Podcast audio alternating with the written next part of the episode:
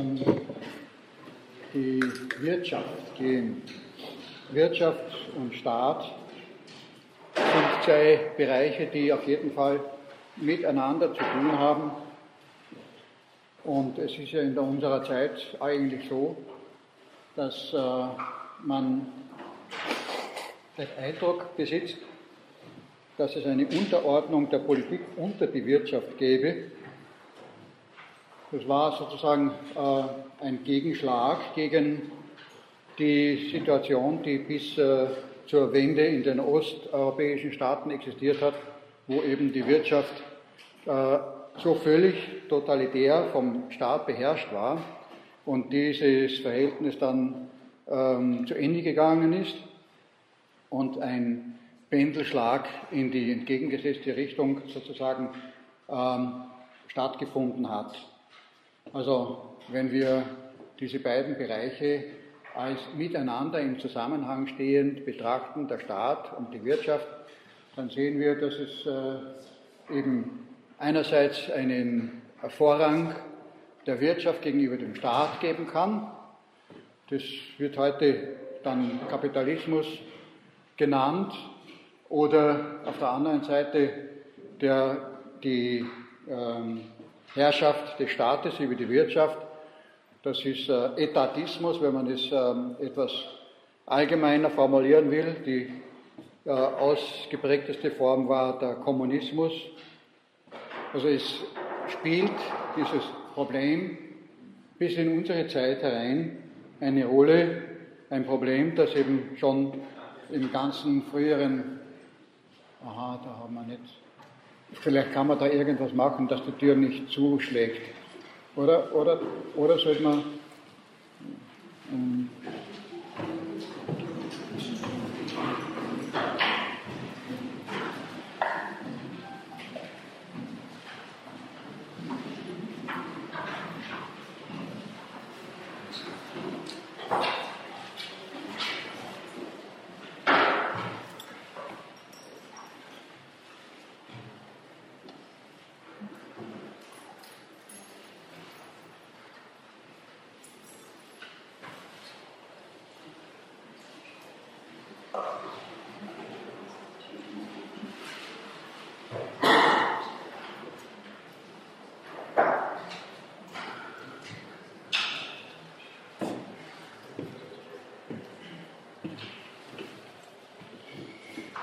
Ah, ich, äh, na, es geht jetzt eh, glaube ich. Ähm, ich setze also fort. Ähm, auf der äh, anderen Seite muss man natürlich von dem gegenseitigen, von der gegenseitigen Beeinflussung sprechen.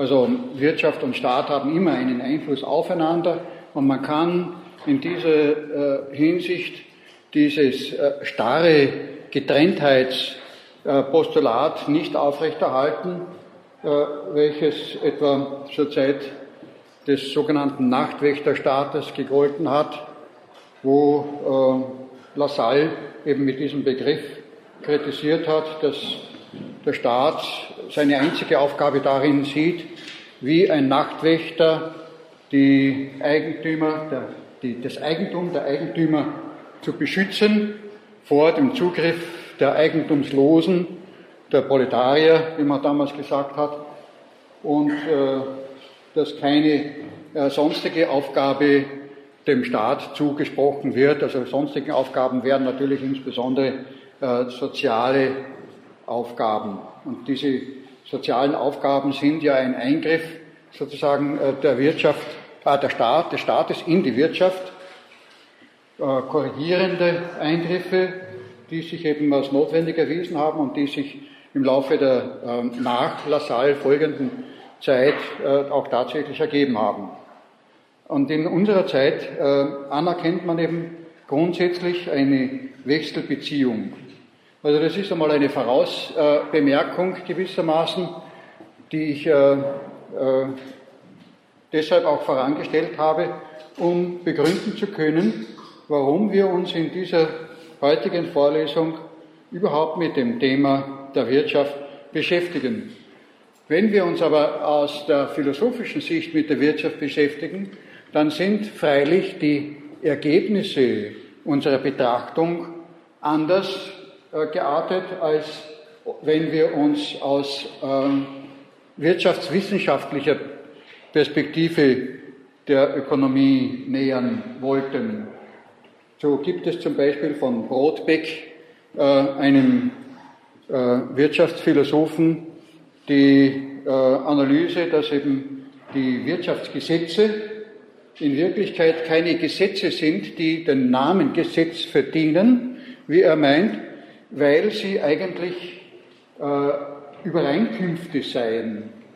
Bloße Übereinkünfte, die dann eben, weil sie eingehalten werden, äh, sich so auswirken, als ob es sich um Gesetzmäßigkeiten handelt. Und ich kann grundsätzlich dieser These äh, zustimmen. Und äh, auch ich meine, dass man eigentlich schon längstens äh, daran gehen sollte, neue Perspektiven in Bezug auf die Wirtschaftsphilosophie, Wirtschaftstheorie auch ähm, auszuarbeiten, äh, insbesondere hinsichtlich der vernachlässigten ethischen Dimension. Man postuliert völlig zu Unrecht, dass Ethik und Wirtschaft nur, wenn überhaupt marginal, miteinander in Verbindung stehen sollten. Das ist ja ein Satz, äh, ein, eine Behauptung oder eine, ähm, eine äh, Kritik an der Wirtschaft, die äh, die christlich-sozialen Vorläufer wie Karl Vogelsang und den ähm, Karl Marx miteinander verbindet.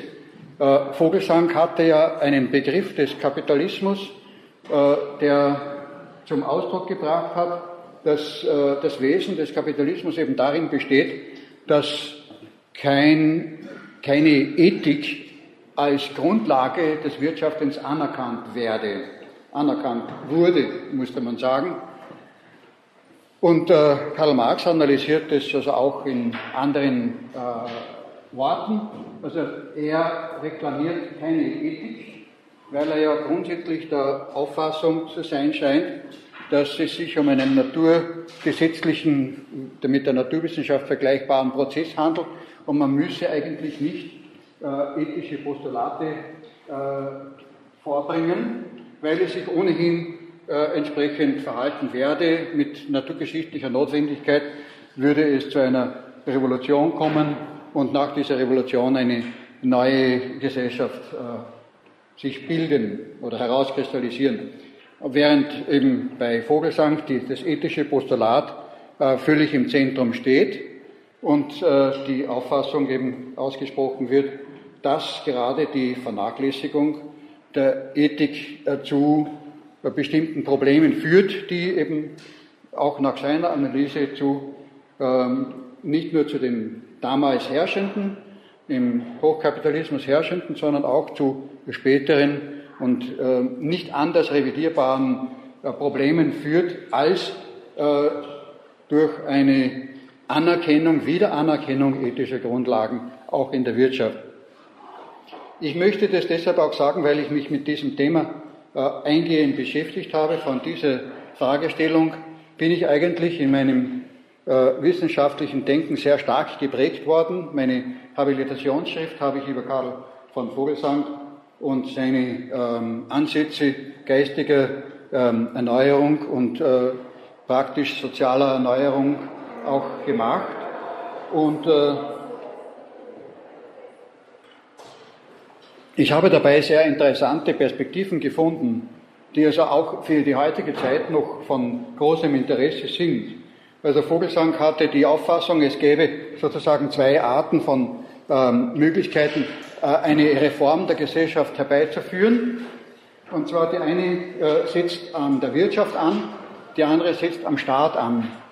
Die äh, an der Wirtschaft ansetzende äh, Perspektive einer Veränderung heißt im Gefolge von Vogelsang und in der Schule von Vogelsang insbesondere dann äh, die Sozialreform, während die am Staat ansetzende äh, Perspektive einer Verbesserung der gesellschaftlichen Verhältnisse als Sozialpolitik bezeichnet worden ist. Und Vogelsang sagt, dass die Chancen in den, äh, gegebenen Umständen, unter den gegebenen Umständen größer sind, eine sozialpolitische als eine sozialreformerische äh, Veränderung der Gesellschaft herbeizuführen.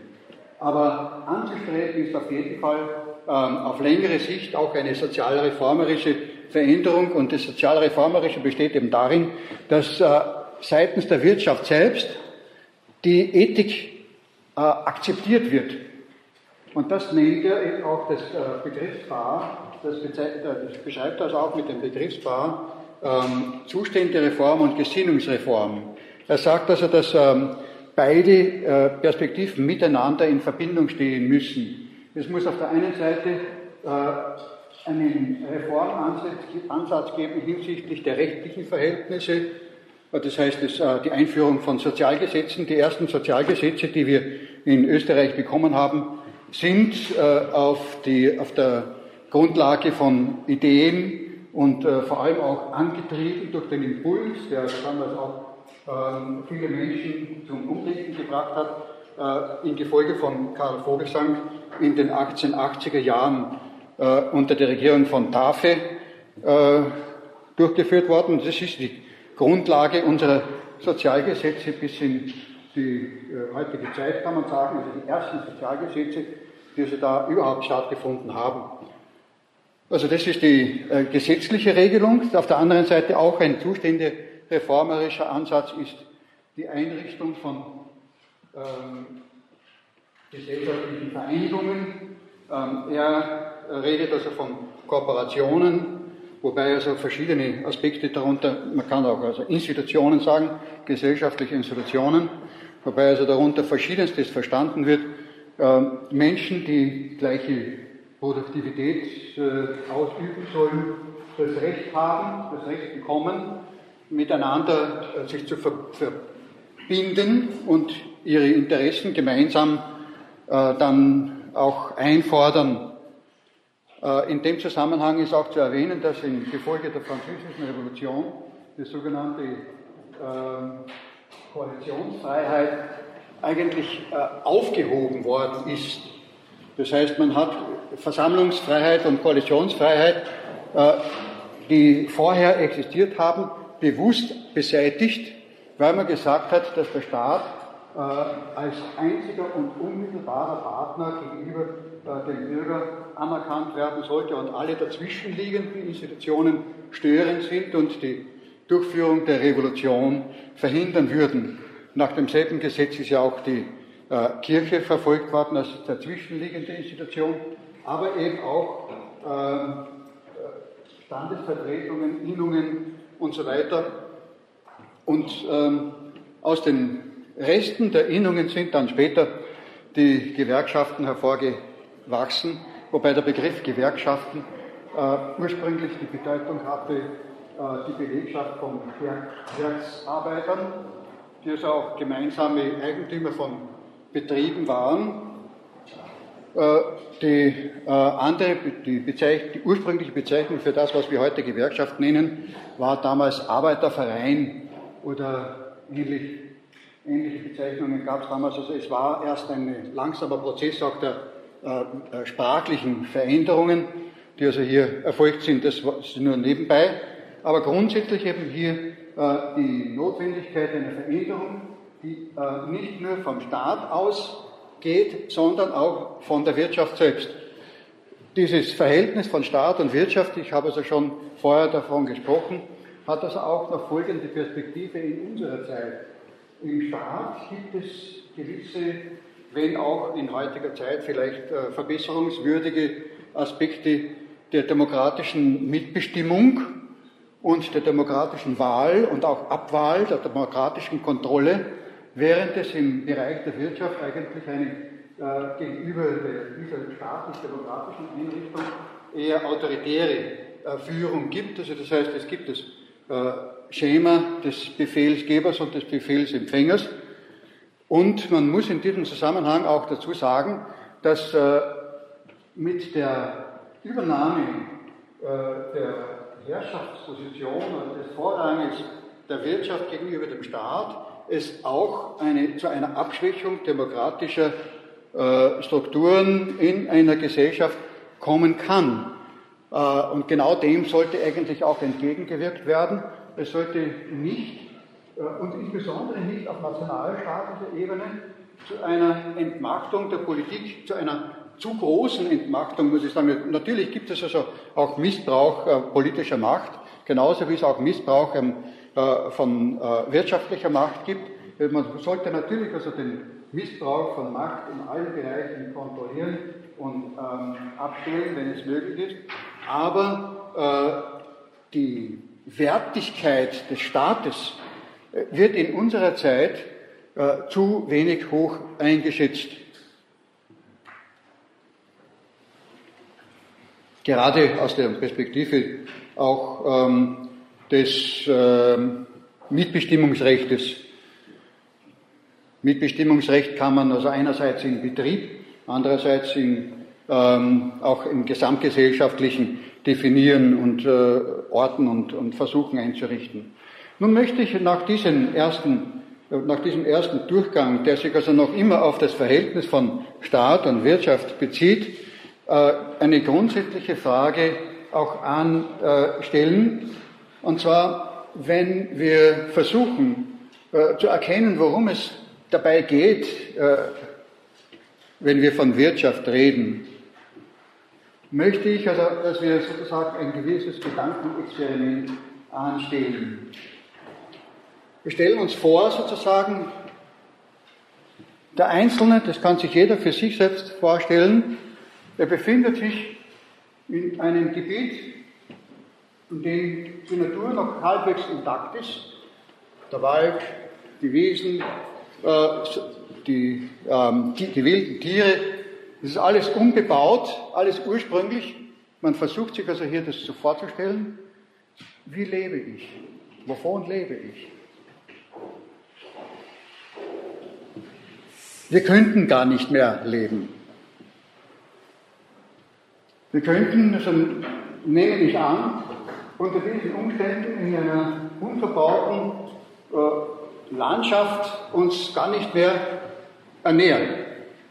Erstens einmal finden wir sie selten, abgesehen davon, dass wo sie dann existieren, dann sind sie ohnehin also auch gesetzlich geschützt, aber das ist jetzt eine Störung des Gedankenexperiments, darum geht es ja nicht. Es geht darum, dass wir einfach nicht mehr die Voraussetzungen haben. Wir haben nicht mehr die Fähigkeiten. Also es ist eine äh, von uns als primitiv angesehene Tätigkeit des Bebauens, des Sammelns, des eventuell Jagens und Fischens, äh, Wobei natürlich die äh, Gewichtung dann auch eine andere Frage ist und die Frage, also welche äh, Instrumentarien braucht man dafür, wenn man nichts zur Verfügung hat, woher nehmen. Also äh, ich will das nur mal sagen, äh, grundsätzlich zeigt das unsere Angewiesenheit auf. Dieses Experiment zeigt, und insbesondere natürlich in unserer gegenwärtigen Gesellschaft, die, die Angewiesenheit des Menschen, und zwar Angewiesenheit auf was? auf die Mitmenschen.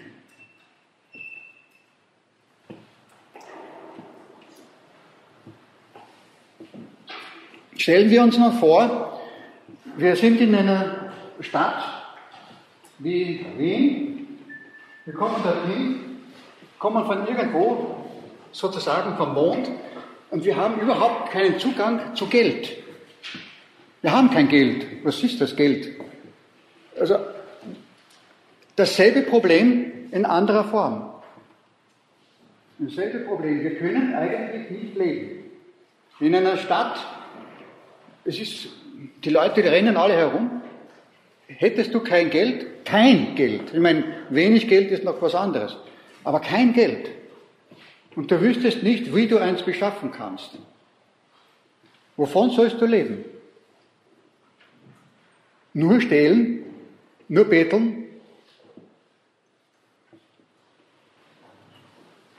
Wie äh, kommt jemand dazu, dass er sozusagen sich allein seinen Lebensunterhalt verdient? Das Stellen ist also nicht unbedingt die feine Art. Äh, das heißt in der Bibel einmal, wer von euch äh, zum Glauben gekommen ist und früher vom, äh, als Dieb gelebt hat, der ähm, gehe nun einer geordneten Tätigkeit nach, damit er also auch Gutes tun kann sogar. Also das heißt, es ist äh, nicht so aus der Welt gegriffen, es gibt eben Leute, die das tun. Nicht wahr? Also Wir wissen es ja. Es gibt auch Leute, die das tun mit gutem Gewissen auf einen gewissen Bereich, wo sie meinen, ja, da ist es mir erlaubt, da schaut ohnehin niemand hin, da darf ich es.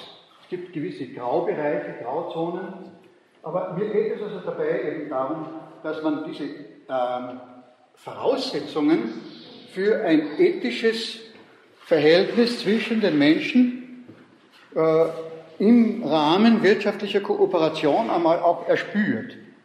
Also erspürt, indem wir sozusagen auch mit Hilfe von Gedankenexperimenten uns in Verhältnisse versetzen, die natürlich nicht real sind, aber die uns helfen, das Wesen dieses Phänomens Wirtschaft äh, zu verstehen.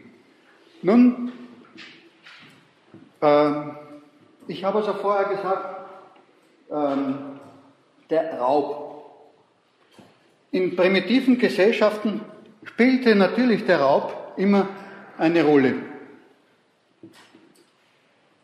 Also äh, ein gewisser Volksstamm lebt in einem anderen Volksstamm und er besitzt Dinge, die der andere Volksstamm nicht besitzt.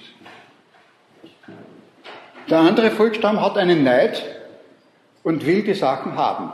Jetzt gibt es zwei Möglichkeiten. Entweder er tritt in einen Handel, dann muss er aber selbst etwas anbieten, was der andere braucht. Oder er raubt. Das waren unsere Vorfahren, das waren die Verhältnisse, unter denen unsere Vorfahren gelebt haben. Und die, die Folge dieses Raubs war dann halt, dass man das perfektioniert hat und dann Krieg dazu gesagt hat. Und dann hat es auf einmal anders geklungen. Dann ist es nicht der Einzelne, der raubt, sondern dann ist es eher ein Kollektiv und in dem Kollektiv ist selbst wieder der Raub verboten. Nicht wahr? Also der Einzelne darf dem anderen dann nichts wegnehmen, sondern nur der Außengruppe darf man was wegnehmen. Was heißt Krieg in unserer deutschen Sprache? Ich krieg etwas. Ich kriege Geld. Ich kriege Geschenke. Ich kriege Beute. Ich kriege etwas, was ich vorher nicht gehabt habe. Ich bekomme etwas. Aber das ist also nicht eine äh, Erscheinung, die also vielleicht auf ein einzelnes und noch dazu also gerade auf das deutsche Volk, ich möchte also da keine Schwarz-Weiß-Malerei betreiben, äh, beschränkt wäre. Das ist ein allgemeiner Zustand. Das ist, wenn wir, wir haben in die, unsere gesamte Geschichte äh, äh, beschönigt in der Form, wie sie die Geschichtsschreiber der äh, entsprechenden Perioden beschönigt haben.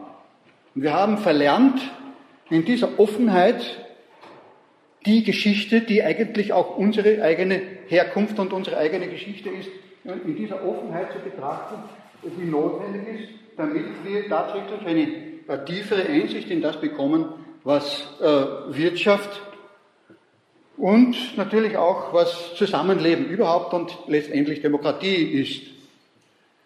Ähm, dazu führt die von mir also vorher schon genannte Perspektive, dass man trennt, da Staat und dort das andere. Äh, Hegel war ein Vorläufer dieses, eigentlich ein Vorläufer dieses trennenden Aspektes Hegel hat also gesagt, die gesamten gesellschaftlichen Verhältnisse oder Beziehungen ähm, sind einzuteilen sozusagen in drei äh, Hauptgruppen. Das eine ist der Staat, der hat natürlich das, das, ähm, den Vorrang über allen. Und das andere sind dann die bürgerliche Gesellschaft und die Familie. Die Familie, das ist der Privatbereich. Da funktioniert das Leben auf einer sehr naiven Art. Da gibt es äh, verständlicherweise Mitglieder dieser äh, Gemeinschaft, die selbst keinen Beitrag dazu leisten, dass äh, eine Ernährung überhaupt möglich ist. Sie werden aber trotzdem voll anerkannt und äh, sie werden versorgt, sie werden als vollwertige Menschen hoffentlich auch angesehen, obwohl sie also keinen eigenen Beitrag dazu leisten dass die äh, Familie sich selbst aufrechterhält oder vielleicht einen nur marginalen Beitrag. Natürlich sollten, sollten also auch äh, dann diese jungen Menschen äh, im Laufe äh, der Entwicklung immer mehr sich also auch äh, dazu ähm, berufen fühlen und befähigt sein, also auch ihren eigenen Beitrag äh, zu liefern. Aber grundsätzlich möchte ich also hier sagen, hier spielt also eine äh, Verteilung auch statt, wo der schwache Teil voll versorgt wird. Es gibt ja auch andere schwache Teile, die, äh, wo man sagt, es ist nicht unbedingt so, dass man dann äh, später dann diesen Menschen auch von diesen Menschen auch selbst abhängig wird. Also wenn in einer primitiven Gesellschaft war es ja früher so, die Jüngeren, die dann später ähm, die Gesellschaft gewissermaßen in die Hand genommen haben und den Betrieb in die Hand genommen haben, die den Hof übernommen haben, haben dann die Alten, die schon nicht mehr selbstständig arbeiten konnten, versorgt. Da war dann also auch ein gewisser egoistischer Gedanke auch dabei mit, eine egoistische Überlegung. Wenn ich also den Kindern genug zum Essen gebe und sie nett behandle, dann geht es mir selbst, wenn ich alt bin, vielleicht besser. Man weiß natürlich nicht, die Dankbarkeit ist keine so äh, zu garantierende Dimension oder Kategorie. Aber es gibt auch Menschen, bei denen das überhaupt nicht zutrifft, also Behinderte. In den ländlichen Gebieten gab es immer, und das ist einfach in der Natur so offenbar so programmiert, auch Sonderfälle, sei es von Geburt an oder sei es auch durch Unfälle, Menschen, die äh, nicht selbst dazu beitragen können, sich zu ernähren. Und die werden auch erhalten.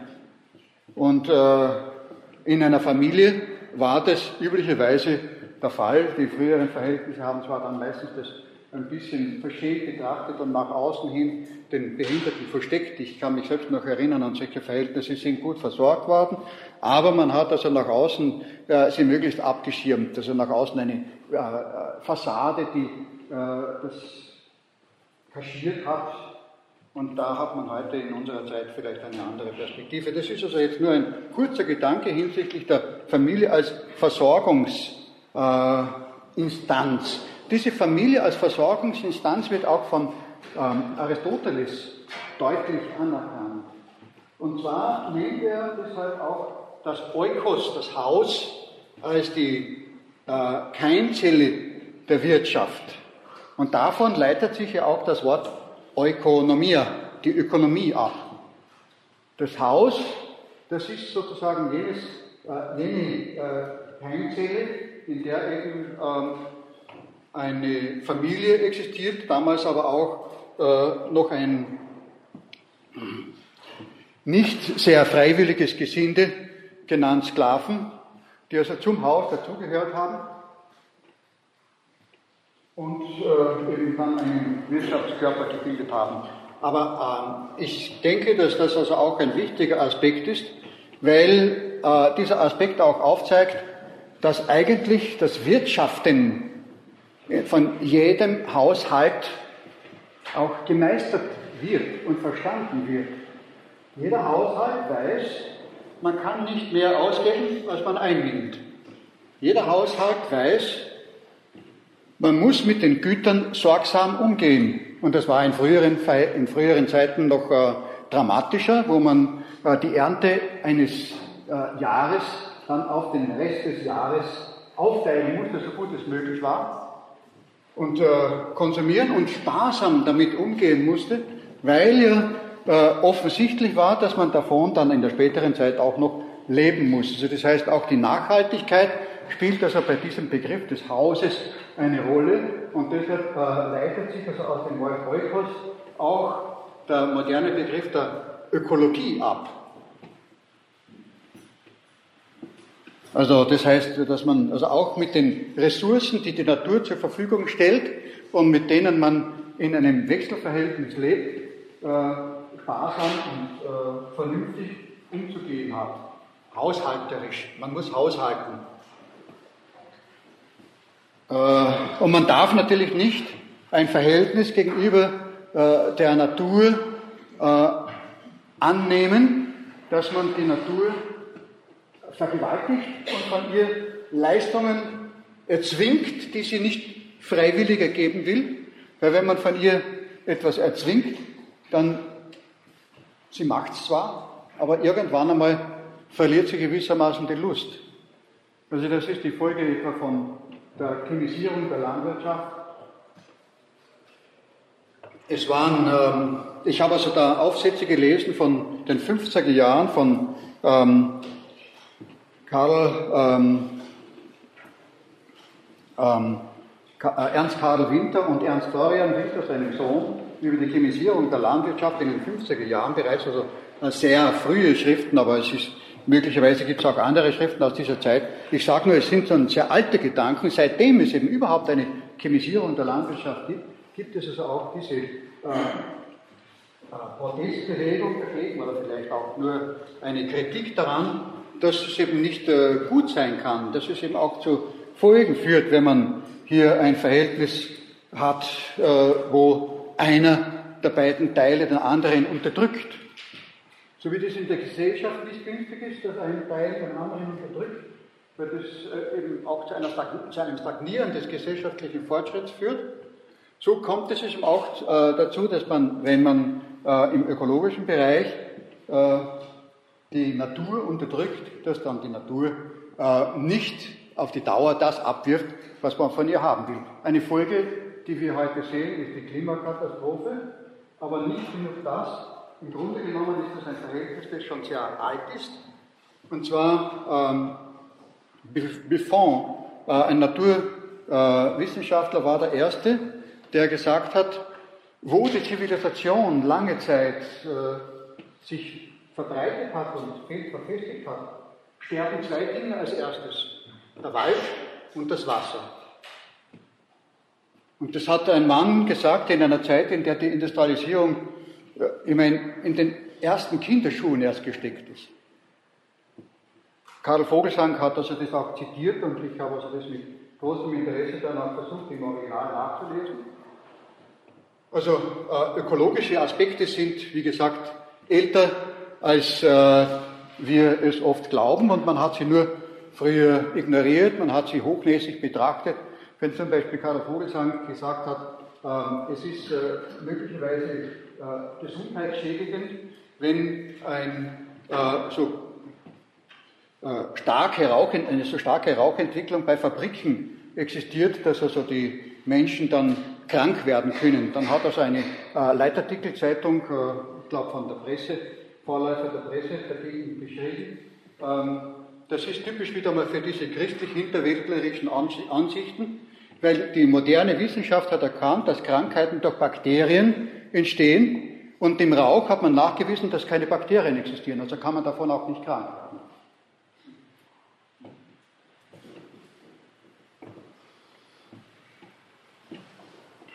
Also wie gesagt, es war anfangs nicht leicht, also solche Gedanken zu äußern. Übrigens einer der Pioniere diesbezüglich war auch der ähm, Peter Rosecker, der also auch äh, darüber nachgedacht hat, dass die Singvögel ähm, aussterben würden durch die, ja, das war damals die Rauchentwicklung durch die Eisenbahn, die er beobachtet hat, aber auch die Fabriken, dass die möglicherweise aussterben werden. Und wir erleben natürlich heute schon eine sehr starke Veränderung der ähm, Fauna, aber natürlich auch der Flora. Ja, ähm, die, äh, das Verhältnis des Menschen zur Natur ist in einer ähnlichen Art zu betrachten wie das Verhältnis zwischen, zwischen den Menschen. Und der Mensch, der also mit Verantwortung sozusagen äh, das eine hochhält, wird auch mit Verantwortung im anderen Bereich arbeiten. Und das ist vielleicht ein Manko in unserer Zeit. Man fragt sich, wie kommt es dazu?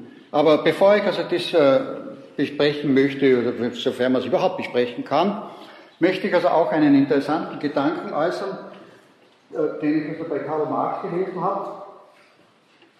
Der sagt also, die Arbeit ist ein Stoffwechsel zwischen Mensch und Natur. Äh, der Satz steht zwar sehr isoliert und der geht dann gleich wieder zu anderen Gedanken über und führt es nicht näher aus. Aber der Gedanke als solcher ist eigentlich wunderschön. Also ein Stoffwechsel, das heißt, äh, die Natur gibt dem Menschen einen Stoff, der Mensch gibt der Natur einen Stoff. Und Stoffwechsel heißt auch etwas, wo man sieht, dass, wie, der Stoffwechsel im menschlichen Körper zum Beispiel, dass etwas äh, vorhanden ist, was eigentlich beiden Seiten behilflich ist. Also so sagt auch Augustinus im äh, menschlichen Organismus oder im Organismus äh, allgemein äh, lebt alles im Frieden miteinander. Und es führt nicht das eine einen, einen Krieg gegen die andere Seite, sagt Augustinus. Und ähm, wenn man jetzt also diesen Stoffwechsel so betrachtet, dann kann man das auch sagen, es gibt offenbar einen Stoffwechselprozess, der analog ist zu einem Stoffwechselprozess, das ist kein Gedanke mehr von Karl Marx. Also das ist nur der eine Satz, der Satz isoliert. Aber wenn man also von diesem, diesem, diesen Gedanken weiter, äh, weiter spielt, möchte ich fast sagen, ne, dann kommt man also dazu, dass sozusagen ein, ein Stoffwechselprozess insgesamt existiert zwischen Mensch und Natur und dass es äh, über den Stoffwechsel, der zwischen den Tieren und Pflanzen, äh, der in der Natur an sich schon vorhanden ist, nun ein neuer Stoffwechselprozess drüber gestülpt wird. Natürlich unter einer Voraussetzung, dass der Mensch das einzige Wesen unter allen Wesen ist, der, das auch die Fähigkeit einer Verantwortung besitzt. Die Folge davon ist leider das, dass er gerade diese Verantwortung leugnet. Weil er sie besitzt, muss er draufkommen, dass er sie besitzt, besitzt indem er sie leugnet. So ungefähr wie wenn der Mensch sagt, ich bin das einzige Wesen, das also an einen Gott denken kann, und weil ich an einen Gott denken kann, muss ich ihn leugnen. So ungefähr so handelt es sich meines Erachtens auch in Bezug auf die Verantwortung. Und das hat meines Erachtens auch etwas zu tun miteinander. Aber wir reden jetzt nicht über diesen äh, besonderen Gedanken. Ich möchte äh, speziell hier einmal diesen Gedanken der Verantwortungslosigkeit gegenüber der Natur und den Mitmenschen einfach thematisiert haben. Ja, also es ist natürlich nicht jedermanns Sache. Ne? Wenn man äh,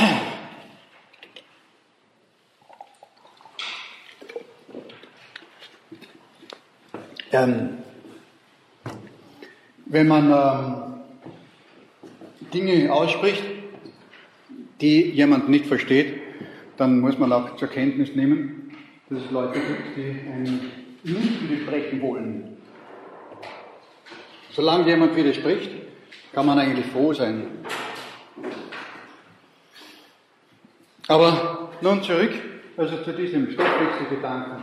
Es gibt also die Theorie, von äh, Lovelock, dass die Erde in ihrer Gesamtheit ein Lebewesen ist. Das ist also ein solcher Gedanke, ein Stoffwechsel zwischen den Tieren und Pflanzen und bei Lovelock äh, noch zusätzlich auch äh, zu der leblosen Natur. Ein Stoffwechsel, der alles umfasst und der vergleichbar ist mit einem Stoffwechselprozess, der in einem Lebewesen vorhanden ist und deshalb also der gewagte Gedanke, ob nicht vielleicht die Erde, das ist also dieser Gedanke der Gea, der also dann auch teilweise in die Esoterik geführt hat, aber teilweise eben auch in der Ökologiebewegung einen wichtigen Anstoß äh, ausgelöst hat, dass diese Gea gewissermaßen ein Lebewesen ist. Und nachdem das Wort Gea, die, äh, nichts anderes, das nichts anderes bedeutet als Erde auf Griechisch, äh, von den Griechen auch als äh, eine Göttin verstanden worden ist, wo man gesagt hat, das ist die Göttin Gea.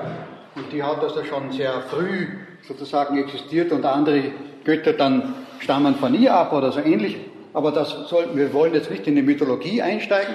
Aber grundsätzlich, äh, dieser Gedanke führte dann eben auch dazu, dass es eine esoterische Betrachtung dessen gegeben hat. Und Lovelock hat ja auch den meines Erachtens nicht sehr schönen äh, Gedanken geäußert als Schlussfolgerung der vernichtenden Eingriffe des Menschen auf diese Natur. Er hat gesagt, es ist ganz einfach.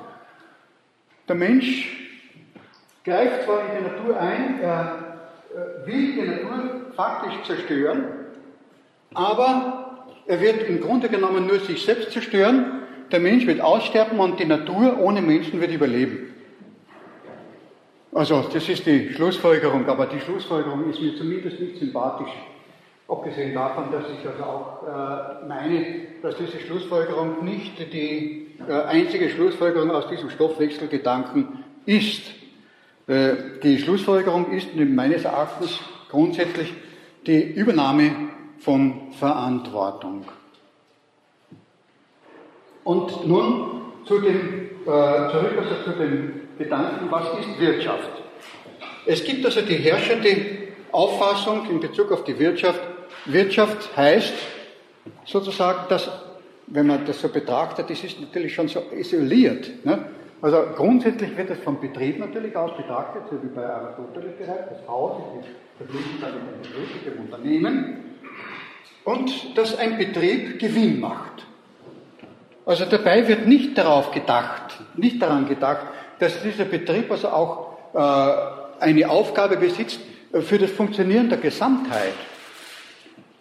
Dieser Gedanke äh, wird dann sozusagen im Wirtschaftswissenschaftlichen ein wenig äh, holprig äh, auf, einer, auf einer anderen Ebene reflektiert, also auf der Ebene der Volkswirtschaft zum Unterschied von der Betriebswirtschaft, wo man dann sagt, es sollte ja eigentlich auch für das gesamte Volk etwas dabei herausschauen, wobei aber auch der Gedanke dann äh, nicht so uninteressant ist, es handelt sich um das Volk oder um den Staat oder um die Staatswirtschaft oder nicht Staatswirtschaft, also im Sinne von äh, Staatseigentum, sondern um die Wirtschaft im Rahmen eines Staatsgebietes, das ist die Volkswirtschaft, aber äh, daneben gibt es dann eben auch den Gedanken einer internationalen Wirtschaft, einer globalen Wirtschaft. Und das ist ja auch die heutige Situation. Heute ist die Wirtschaft automatisch global und äh, sprengt den Rahmen der Völker. Aus welchen Gründen auch immer, wie es auch immer dazu gekommen ist. Aber grundsätzlich eigentlich ein, äh, trotz aller Kritik an der Globalisierung ein Schritt in eine Richtung, die an sich auch ein Positives besitzt.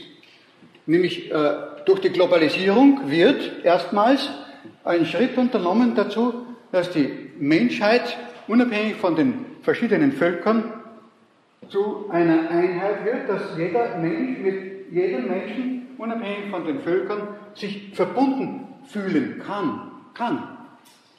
Ob er es tut, ist eine andere Frage. Wenn jemand sich natürlich gegen den Begriff der Verantwortung spreizt von vornherein, dann kann er noch so viel gegen den sogenannten Rassismus schimpfen. Er ist im Grunde genommen einer. Wer nicht Verantwortung trägt, ist ein Egoist. Schlicht. Ob er jetzt ein kollektiver oder ein singulärer Egoist ist. Ein Mensch ohne Verantwortung kann nicht anders bezeichnet werden als ein Egoist.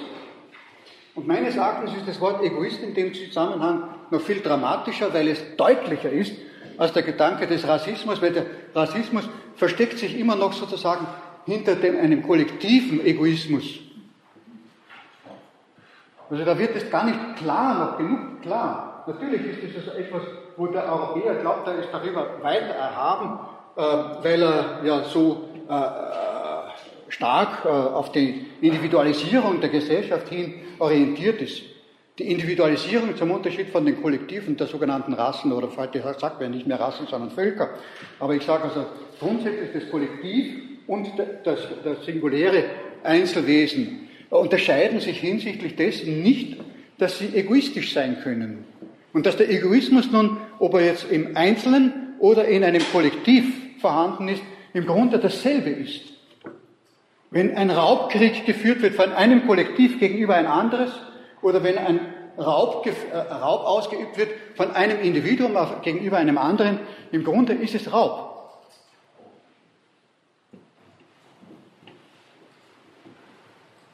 Wir haben den, diesen kollektiven Egoismus nicht überwunden, aber wir haben ihn deshalb nicht überwunden, weil wir den singulären Egoismus nicht überwunden haben.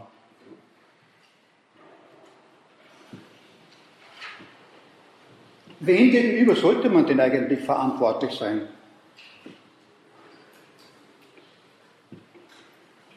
Aber ähm, wir ähm, reflektieren nun wieder sozusagen auf der Ebene dessen, wie sich die Wirtschaftstheorie sozusagen äh, vorstellt, dass Wirtschaft funktionieren soll. Ich habe also da den Begriff des Gewinns genannt. Der Gewinn. Das heißt, der einzelne Betrieb soll, und das ist in unseren Zeitungen, in unseren Schulen permanent. Wir müssen Gewinn machen. Wir müssen Gewinn machen. Das wird wiederholt und wiederholt. Das ist unsere Aufgabe. Man hat äh, in allen Bereichen darauf zu achten. Äh, man muss den, als, äh, die äh, Shareholder befriedigen. Man muss also die Leute befriedigen, die sozusagen dann ihre ähm, Investitionen in den Betrieb gegeben haben und dann also ein Kapital daraus ziehen wollen. Man muss äh, natürlich auch auf sich selbst schauen, aber das ist ja eh ein angeblich äh, altruistischer Gedanke, dass man die Shareholder befriedigt und nicht sich selbst, obwohl ich nicht sicher bin, ob das wirklich so altruistisch ist. Aber Nun wieder zurück zu dem Experiment, äh, sozusagen dem Experiment, sich zurückzuversetzen in Verhältnisse, die wir nicht real haben, um dann zu erkennen, worum es sich dabei handelt bei diesem Gewinn. Wir haben also zwei Personen, nur zwei Personen, früher haben wir eine Person gehabt, jetzt haben wir zwei Personen. Zwei Personen, die also äh, existieren, sagen wir auf einer Insel, zwei Personen existieren da. Und diese Personen führen Landwirtschaft, sie stellen Dinge her, handwerklich, sie produzieren gewisse, gewisse Dinge und sie kommen natürlich drauf, dass der eine produziert das und der andere produziert jenes. Wir können doch miteinander auch austauschen. Das ist ein vorteilhafter Gedanke. Nun wird es aber so sein, dass äh, in, es entweder ein Äquivalent in diesem Austausch gibt oder einen ungerechten Austausch. Wenn nun der eine dieser beiden Partner sagt, mir geht es nicht um den Austausch, sondern mir geht es um meinen eigenen Gewinn, das ist durchaus möglich. Aber es wird die Folge davon sein, dass das, was der Gewinn der einen Person ist, der Verlust der anderen Person ist. Der Gewinn des einen ist immer der Verlust des anderen. Und anhand dieses primitiven Beispiels sozusagen ist das evident. In unserer komplexen Gesellschaft scheint die Evidenz verloren gegangen zu sein. Bitte. Wenn man da zwei Länder jetzt vergleicht, also jetzt nur zwei Länder, nicht die ganze Weltwirtschaft, dann ist er nach Ricardo können beide einen Gewinn, also Win-Win-Situation erreichen.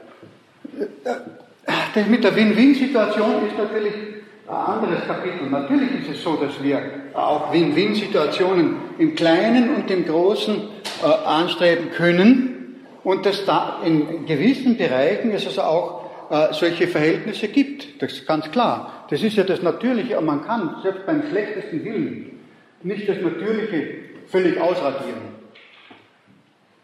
Weil das Natürliche die Voraussetzung des Existierens von allem ist. Das heißt, selbst wenn ich einen schlechten Willen habe, muss ich ein bisschen auf die Gerechtigkeit achten.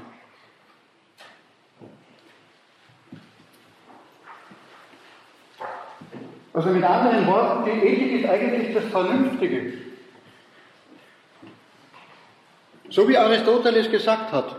Aristoteles sagt, es gibt die Bereiche der theoretischen Vernunft und die Bereiche der praktischen Vernunft. Die theoretische Vernunft, die wird also durch die Metaphysik und durch die Logik, heute auch durch die Erkenntnistheorie und so weiter, ähm, analysiert. Und die praktische Logik, die sind nach Aristoteles die Bereiche Recht, Staat, Wirtschaft. In denen muss die praktische Vernunft herrschen. Weil da handelt es sich ja um Verhältnisse, wo Menschen miteinander zu tun haben.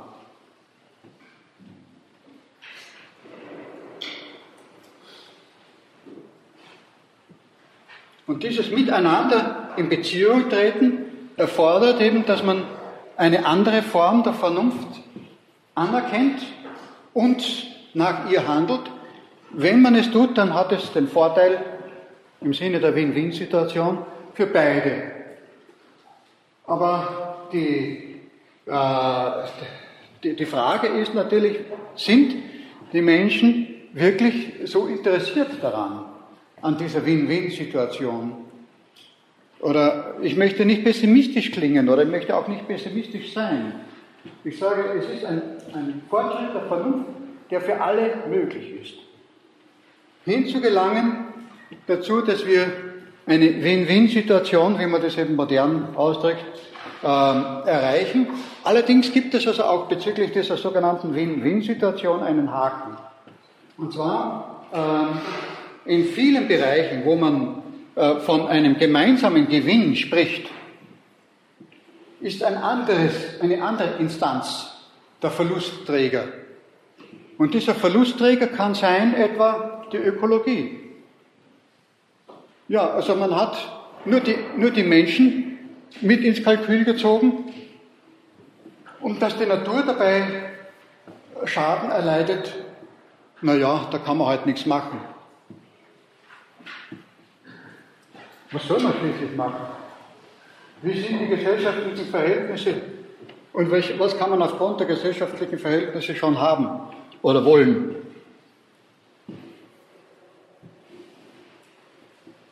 Die Vernunft ist die Grundlage des wirtschaftlichen Handelns. Das zeigt sich in vielen Punkten. Das zeigt sich auch im Sinne dessen, wie es der an sich äh, noch in seiner äh, primitiven, äh, egoistischen Einstellung handelnde Unternehmer sieht. Wenn er, die, wenn er die Untergebenen gut behandelt, dann arbeiten sie besser und er hat einen größeren Gewinn.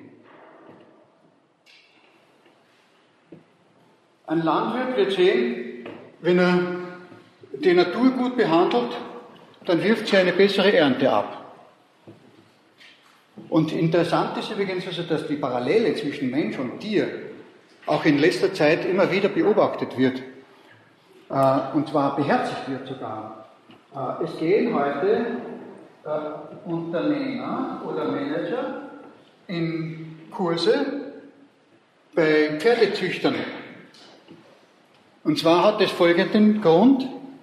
bei den Pferdezüchtern hat sich also die sogenannte ähm, wie heißt denn das jetzt, fällt mir der Name nicht ein, jedenfalls diese sanfte ähm, Pferdezuchtart oder Pferdebehandlungsart eingebürgert. Da hat sich also herausgestellt, dass wenn man ein Pferd trischt, wenn man ein Pferd schlägt, äh, dann wird es, reagiert es ähnlich wie ein Mensch, den man dann Neurotiker bezeichnet. Und es, es ist nicht günstig. Es ist nicht günstiger, sich dieses Pferd zu behandeln. Es ist eigentlich günstiger und es ist heilsamer, das Pferd freundlicher zu behandeln. Das ist eine Methode, die von den Indianern erlernt worden ist und die also jetzt über die Amerikaner nach Europa kommt. Und interessant ist, dass also jetzt Manager dorthin kommen und die, die lernen sozusagen anhand des Umgangs mit den Pferden, wie sie mit ihren Untergebenen, sie sitzen also auch drauf, ne, in gewisser Weise untergeben, im äh, geografischen Sinn, wie beim Pferd, der Reiter und Pferd, also wie sie mit ihren Untergebenen besser umgehen können, damit sich die Untergebenen dabei wohlfühlen, weil das dann auch ein Vorteil ist für den Unternehmer und für den Manager. Es ist vorteilhaft. Die Ethik ist vorteilhaft. Im Einzelnen wie im Großen.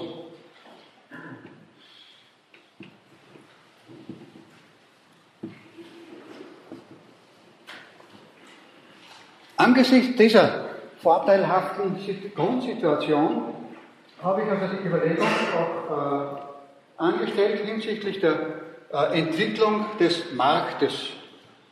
Die Entwicklung des Marktes in, in drei Phasen. Der Markt ist sozusagen eine unsichtbare Institution zum Austausch von Gütern und Dienstleistungen. Früher war der Markt sichtbar. Man hat also Marktgemeinden äh, gehabt und diese Marktgemeinden hatten das Marktrecht. Das heißt, es durfte in diesen Marktflecken, äh, es, es durfte dort Ware umgesetzt werden. Das ist eigentlich der Grundgedanke des Marktes, der also dazu führt, dass es neben der Stadt einen Markt und ein Dorf gibt. Also der Markt hatte das Recht dass dort Waren umgesetzt werden. In der Stadt gab es dann die Bürgerschaft, die also auch handwerkliche Produkte hergestellt hat in der mittelalterlichen Ordnung. Und der Markt hatte eben diese Funktion auch neben, dem, äh, neben der Stadt, in der natürlich, weil es ja ein, ein, Rang höher ist, dieses eine Recht mit dem anderen Recht sozusagen noch durch das andere Recht noch ergänzt wird. Nun, in der modernen Gesellschaft sagt man, der, der Markt ist unsichtbar. Das heißt, der Markt ist nicht lokalisierbar und der Markt ist äh, angeblich regellos. Aber in Wirklichkeit ist er nicht regellos. Es gibt in allen gesellschaftlichen ähm, Perioden und in allen Regionen gewisse Voraussetzungen äh, für das Funktionieren des Marktes. Also die absolute Regellosigkeit des Marktes ist eigentlich ein, äh, wie soll ich das nennen, eine Fiktion, wie es eine Fiktion ist, wenn man sagt, alle Gegenstände in der Physik fallen gleich schnell äh, zu Boden und meint damit im luftleeren Raum und den luftleeren Raum haben wir auch nicht. Und weil es den luftleeren Raum nicht gibt, fallen eben die Gegenstände nicht zu Boden. Zum Beispiel ein Flugzeug fällt nicht zum Boden, obwohl es wahnsinnig schwer ist. Weil es eben den Luftwiderstand gibt, weil es die Luft gibt. Also das heißt, dass, äh, dass alle Gegenstände gleich schwer zu Boden fallen, äh, da gibt es eben andere Gesetze auch noch. Und diese anderen Gesetze gibt es eben auch in der Ökonomie.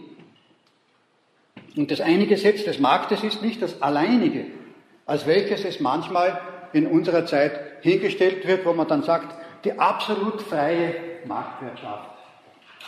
Der Mensch ist ein äh, sehr vielseitiges Wesen.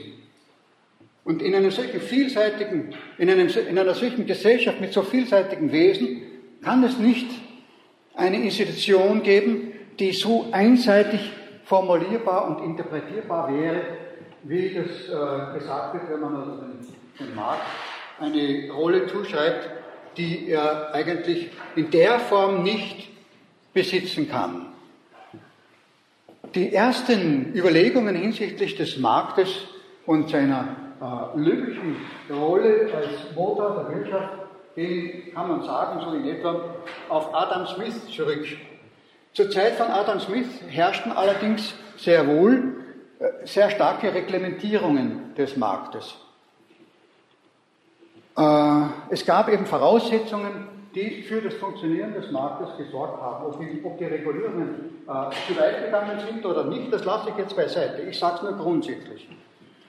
Es geht mir also dabei darum, aufzuzeigen, dass in dieser Phase, die äh, Adam Smith beschrieben hat, diese ethisch verbessernde Wirkung des Marktes optimal oder relativ gut funktioniert hat. Und zwar in folgender Weise. Wenn es zwei äh, Produzenten gibt, Kleinunternehmer, Manufakturen, meistens Handwerker oder wie auch immer, zwei Produzenten, die produzieren beide die gleiche Ware. Der eine verlangt aber für die Ware das Doppelte von dem, was der andere verlangt.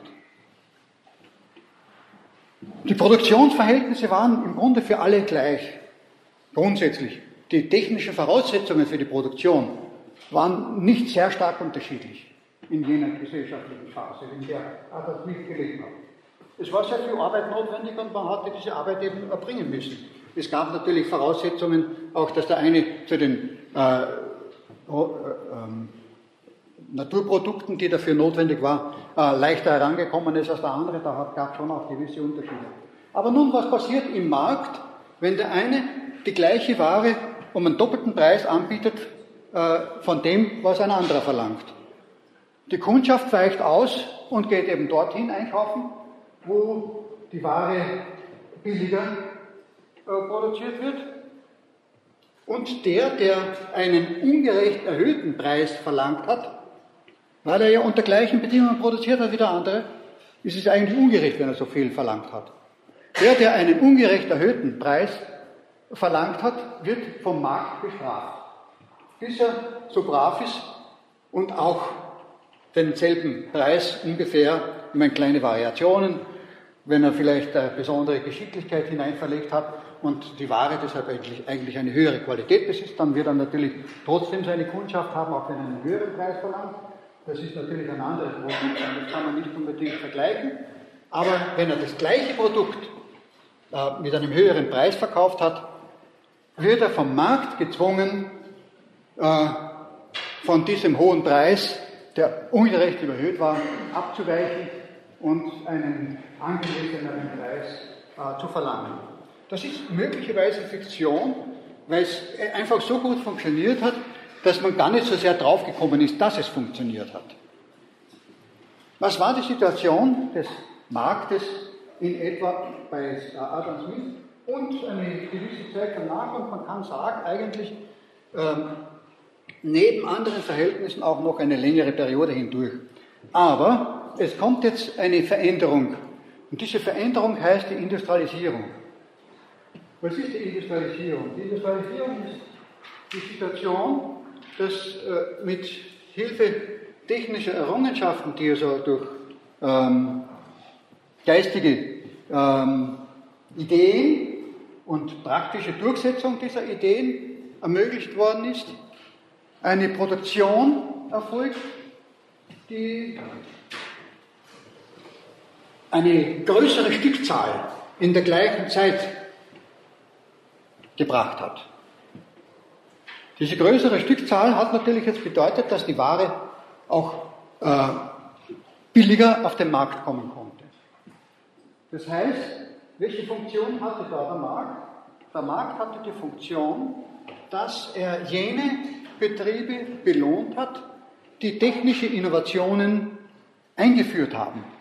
Der Markt war ein äh, Katalysator für die technische Entwicklung.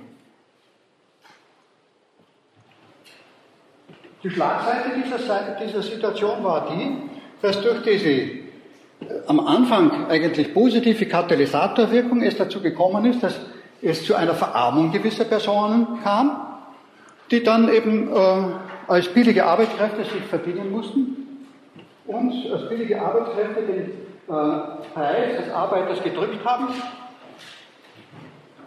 Und dieser gedrückte Preis hat zu einer gedrückten Stimmung geführt, klar, klarerweise, unter den Leuten, die äh, gerade noch leben konnten oder vielleicht äh, von einem Tag auf den anderen gelebt haben.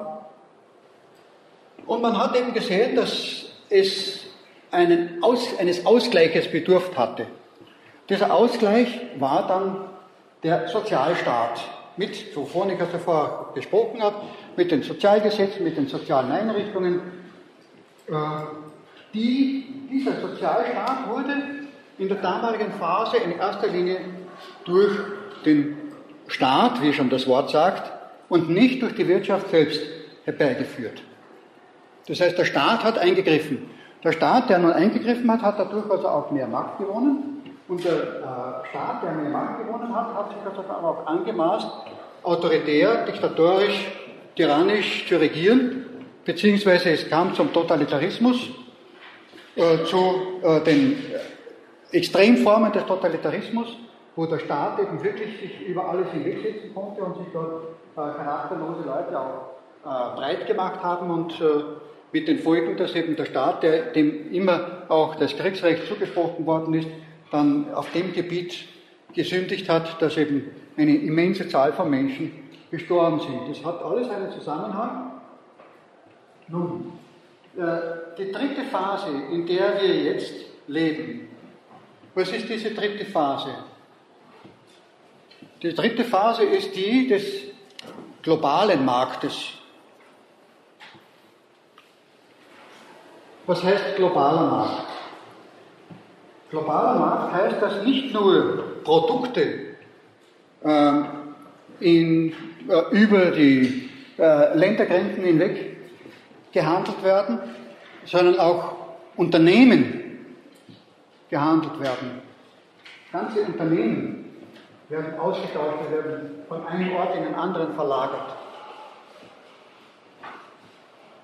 Und Kapital in einer Menge wird äh, von einem Land in das andere verschoben. Die Kapital in der äh, Höhe, die, die, also dem äh, Bruttonationalprodukt eines Staates äh, teilweise äh, überlegen ist.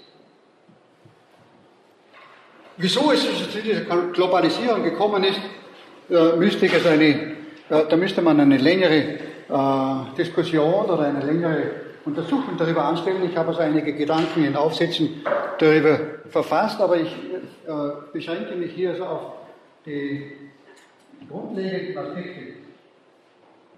Dass eben eine solche Globalisierung vorhanden ist. Und zwar, äh, welche Veränderungen treten jetzt auf für den Einzelnen? Diese, Verhält diese Veränderungen der Verhältnisse für den Einzelnen sind jetzt unterschiedlich. Man kann sagen, es gibt Länder, in denen es und Personen innerhalb anderer Länder außerhalb Europas oder außerhalb des Westens, für die diese Globalisierung ein Vorteil ist. Das heißt, die Verlagerung von äh, Produktionsstätten in andere Gebiete führt dazu, dass es dort einen wirtschaftlichen Aufschwung gibt. Dieser wirtschaftliche Aufschwung führt wieder dazu, dass äh, es ein ökologisches, noch größeres ökologisches Problem gibt. Das heißt, die Frage der ökologischen Belastbarkeit des Planeten Erde wird umso größer. Das sind also die Sonn- und Schattenseiten sozusagen nebeneinander gestellt. Und äh, in Bezug auf die einheimische Bevölkerung der europäischen äh, und der westlichen Welt führt es dazu, dass es eine äh, Herabsenkung sozialer Standards zur Folge hat. Aus dem Grund, weil man sagt, wenn die Leute mit diesen Standards nicht zufrieden sind, dann verlegen wir halt den Betrieb in ein anderes Land, wo niedrigere Standards herrschen und machen dort unseren Gewinn, wenn ihr das nicht wollt. Ihr könnt es euch sehr überlegen. Entweder ihr geht auf einen niedrigeren Lohn ein oder wir verlegen unseren, unsere Produktion in ein anderes Land. Ganz einfach. Da gab es einige sehr tragische, drastische Beispiele, die zum Beispiel, ähm, ich erinnere mich, also dass äh, Arbeiter erzählt haben, es waren besonders beleidigt von ähm, Semperit in, am Semmering, die äh, ihren Betrieb aufgeben mussten, obwohl sie gute Gewinne äh, eingebracht haben. Aber der Konzern wurde verkauft und Michelin hat also gesagt, das produzieren wir jetzt anderswo, ich kann mich nicht mehr erinnern genau wo. Und die Arbeiter, das, die arbeitslos werdenden Arbeiter hatten als letzte äh, Aufgabe, die sie noch zu tätigen hatten, den Auftrag, die Betriebe, die ihre Brotgrundlage gewesen sind, abzubauen und an die neuen Städten zu fahren, damit die dort arbeiten können. Und jetzt sind sie in eine äh, trostlose Situation äh, gebracht worden dadurch. Also das ist die Situation der Globalisierung, die eben auch vorhanden ist. Ich habe es aber am Anfang schon gesagt, grundsätzlich stecken natürlich in der Globalisierung auch Chancen. Natürlich ist es jetzt die Frage, wie können wir diese Chancen nützen?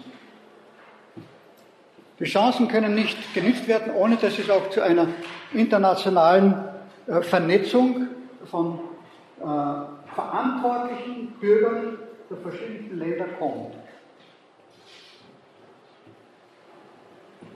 Das sind sogenannte NGOs, das sind Vereinigungen, das sind, ja, keine Ahnung, wie man das jetzt doch vielleicht auch sonst noch bezeichnen kann, aber grundsätzlich eine Vernetzung und natürlich die Voraussetzung ist, dass eine Verantwortung wach wird.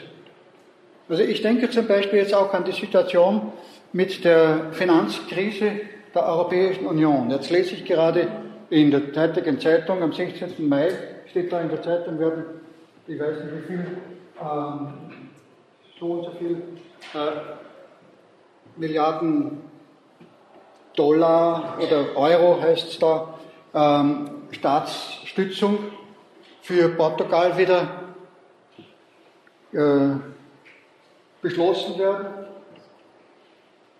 Und es gibt also jetzt schon Überlegungen, ob das für den Euro, ob das für die Europäische Union, ob das für die äh, Wirtschaft dieses Wirtschaftsraumes erträglich ist. Und es gibt natürlich auch die Überlegung, wenn man also die Frage stellt, was geschieht also mit den ähm, ärmeren, mit einem ärmeren Teil der Bevölkerung der einzelnen Länder, die also eben nicht entsprechend bedient werden können. Da ist das Geld angeblich nicht da. Und für äh, solche finanziellen Transaktionen ist das Geld da. Das hängt natürlich auch damit zusammen, dass wir auch überlegen sollten, was bedeutet eigentlich Geldwirtschaft? Was bedeutet Geld?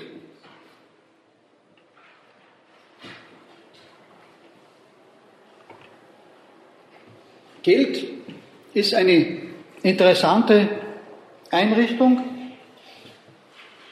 die einen wirtschaftlichen äh, Fortschritt sondergleichen ermöglicht hat von der Antike. Geld ist ungefähr vergleichbar mit der Einführung der Schrift. Geld war damals und ist eigentlich bis heute Informationsträger. Das ist bitte meine Philosophie. Das lesen Sie also nicht in der Ökonomie. Am ehesten noch bei Georg Simmel mit seiner Philosophie des Geldes, aber der gilt in der Ökonomie nichts. Aber das ist auch nur andeutungsweise dahin. Und, also Informationsträger, was heißt das?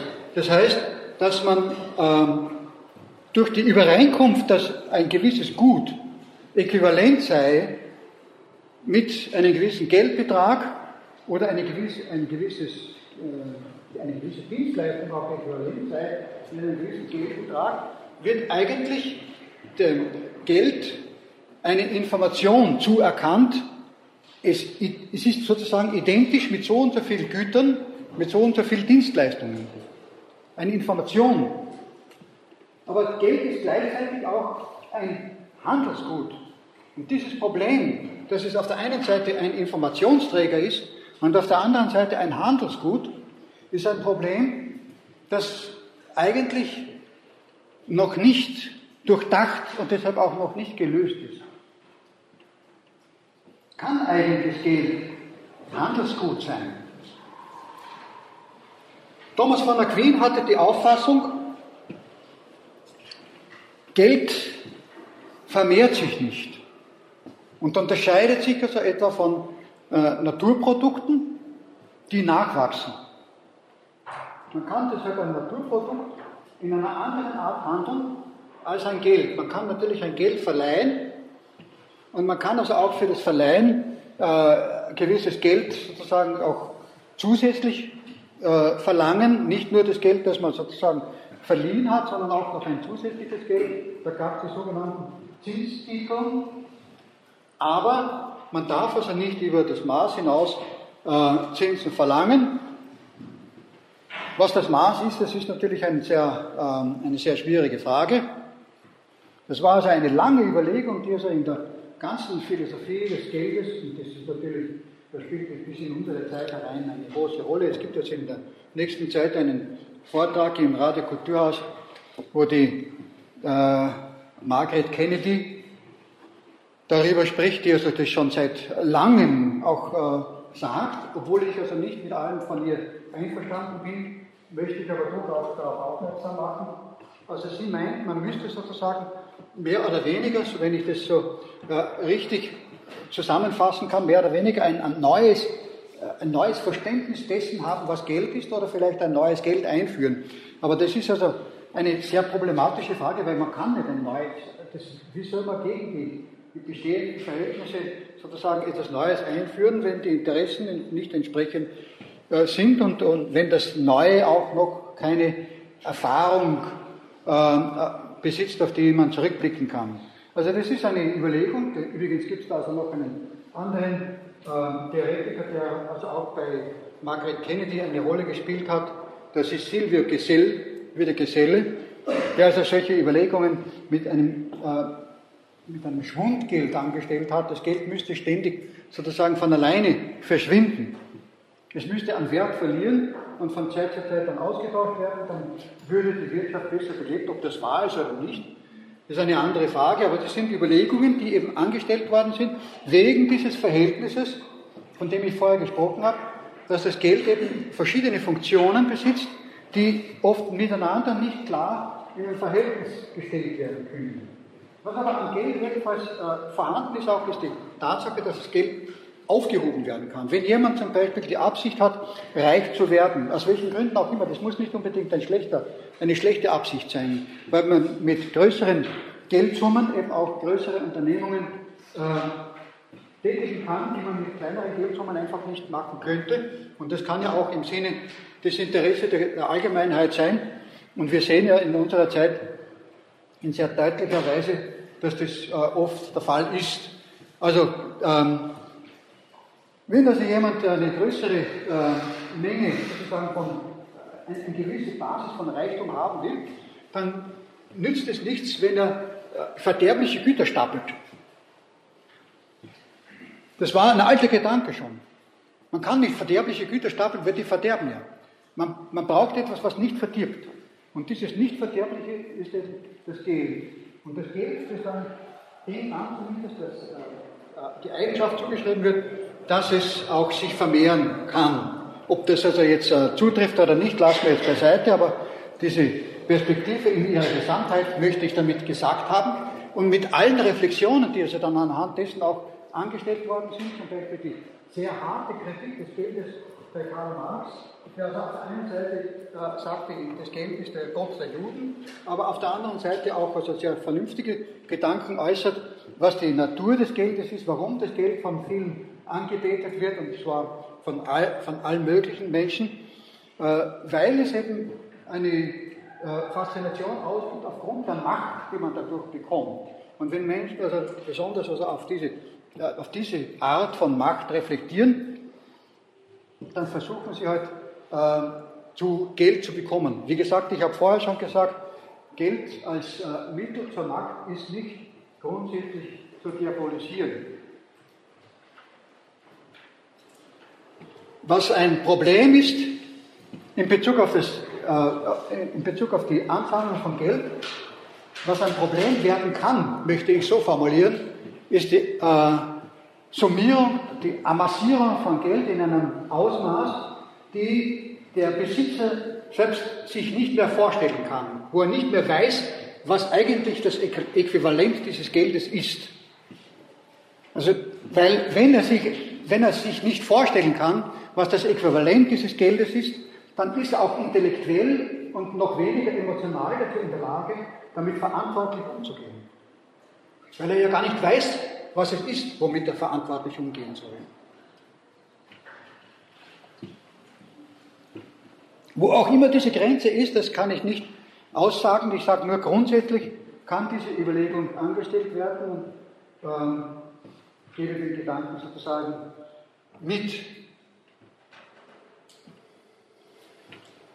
Also das Geld ist an und für sich nicht der äh, eigentliche, das eigentliche Zentrum des Wirtschaftens. Aber es ist ein wichtiger Katalysator. Dieses Geld wurde einmal von einem mittelalterlichen italienischen Philosophen äh, so formuliert, die, die, Wirkung des Geldes wurde so formuliert, das ist so wie bei einem Wagen, der, den man schmieren muss, wo die Räder, Räder geschmiert werden müssen, sonst laufen sie nicht. Und so muss man halt in der Wirtschaft auch ähm, das Geld investieren, damit das Ganze läuft. Und äh, man sagt, dass von diesem Begriff das Wort Schmiergeld sich abgeleitet hat. Also der Wagen wird geschmiert, geölt, nicht wahr? damit er läuft und die ganze Wirtschaft ist. Also, das ist natürlich ein sehr äh, äh eigenartiger Gedanke. Man sagt übrigens auch in Bezug auf die Italiener und äh, Wirtschaftstheorie, insbesondere was das Geld betrifft, Sie haben die besten Bücher geschrieben, was die Wirtschaft, äh, was die Wirtschaft des Geldes betrifft.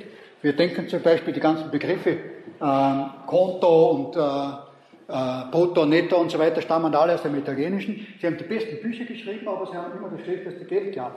Schreibt also ein, ein, ein, ein deutscher Ökonom äh, mit Augenzwinkern. Aber die Anerkennung jedenfalls ist ja, dass sie äh, sehr viele äh, kluge Gedanken geäußert haben, die bringt er zumindest vor. Also das Geld ist das nicht. Das Geld ist nicht das Wesen der Wirtschaft. Der Profit ist es nicht, der Gewinn ist es nicht.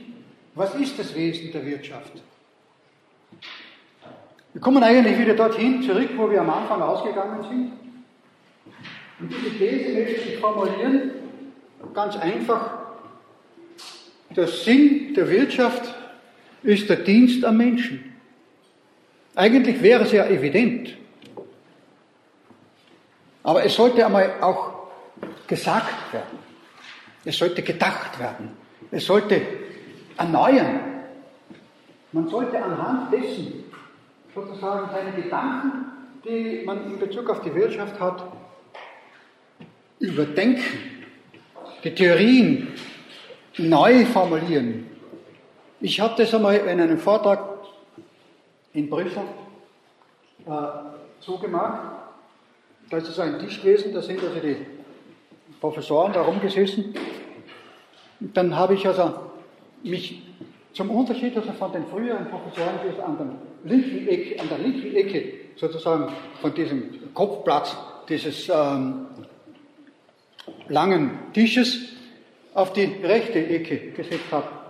Und dann habe ich gesagt, es ändert sich möglicherweise nicht sehr viel, wenn wir die, die Paradigmen der Wirtschaft verändert haben. Es ändert sich die Blickrichtung und das ist das Wesentliche.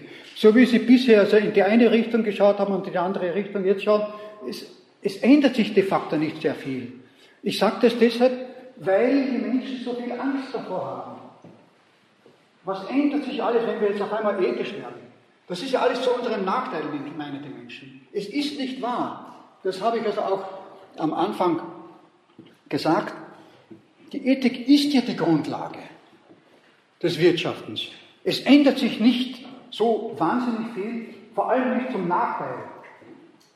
Es ändert sich letztendlich zum Vorteil. Auf längere Sicht natürlich, es wird in allen Verhältnissen, ob in dem jetzigen oder in einem späteren Verhältnissen, Verhältnis immer wieder auch Rückschläge geben. Das lasse ich vielleicht nicht verhindern. Aber es ist zum Vorteil aller Beteiligten. Wenn die Ethik als eine Grundlage des Wirtschaftens eingeführt wird. Und in dem Sinne habe ich also sehr stark begrüßt, dass es von äh, Hans Fünk dieses Manifest für eine globale Wirtschaft gegeben hat. Ich habe ihn deshalb auch eingeladen, nach Wien zu kommen und bei, einem, äh, bei einer Diskussionsrunde im Radio Kulturhaus äh, darüber zu diskutieren, gemeinsam mit dem Hannes Androsch und dem einen der bedeutendsten Ökonomen Österreichs, den Hans Bichler, der immerhin einige Jahre an der Weltbank äh, gearbeitet hat. Und äh, äh, Johannes Kaup hat also diese Diskussion dann geleitet. Und wir konnten da ein paar Gedanken äh, austauschen. Aber es ist natürlich alles sehr knapp und sehr wenig angesichts der Fülle dessen, was tatsächlich zu sagen und zu tun wäre. Aber grundsätzlich habe ich also den Eindruck, dass es äh, mit einem Manifest sozusagen einen, äh, einen, ein Fenster geben kann in eine neue Periode. Ich habe deshalb ver, äh, in, in eine, mit einer gewissen Verlegenheit zugegebenermaßen das auch verglichen mit dem Manif sogenannten kommunistischen Manifest. Das kommunistische Manifest hat also nicht unbedingt das Ideale gebracht, das wissen wir, aber es hat zumindest äh, anerkannterweise etwas verändert. Ob das jetzt ideal war oder nicht, das ist, steht auf einer anderen Seite. Also nicht, es ist nicht mein Geschmack, aber es waren einige äh, positive Gedanken auch drinnen. Da, da, ist nicht mein Geschmack, vor allem hinsichtlich des einen abschließenden Gedanken, aber der dann im Allgemeinen auch drinnen ist, äh, dass eben die gesamte Gesellschaftsordnung mit Gewalt, ausdrücklich mit Gewalt, äh, umgewälzt werden müsse. Das heißt nicht nur eine äh, Staatsrevolution, sondern eine gewaltsame Veränderung der wirtschaftlichen Verhältnisse. Das führt zu nichts. Das war eben der Fehler, der in diesem Gedanken enthalten war. Das kann zu nichts führen. Und deshalb die Alternative dazu nicht mit Gewalt, sondern mit Ethik. Und das ist das Manifest für ein globales Wirtschaftsethos. Die Menschen sozusagen sollten erkennen, was ihr eigenes Interesse ist und sie sollen es auch realisieren. Im Eigeninteresse. Und das ist auch jener Gedanke, von dem ich gemeint habe, dass er auch bei Vogelsang angeklungen hat, dass nicht nur sozusagen der Staat zur Wirtschaft etwas aufzwingt, wo die Wirtschaft dann halt mitmacht, weil sie nicht anders können, sondern dass aus der Wirtschaft selbst ein neues Bewusstsein der Verantwortung heraus entsteht. Und das ist also auch in dem Fall, Gott sei Dank, so, dass es sehr viele Unternehmer gibt, sehr viele Wirtschaftsfreunde, sehr viele Manager, die sich diesem äh, Ethos für eine globale Wirtschaft äh, angeschlossen haben und die sich hoffentlich auch noch in Zukunft diesem Gedanken anschließen werden. Und ich meine, ob es jetzt tatsächlich den, die Zukunft bringt oder nicht, wird sich erweisen, das wissen wir alle nicht. Aber es ist ein Schritt in die richtige Richtung.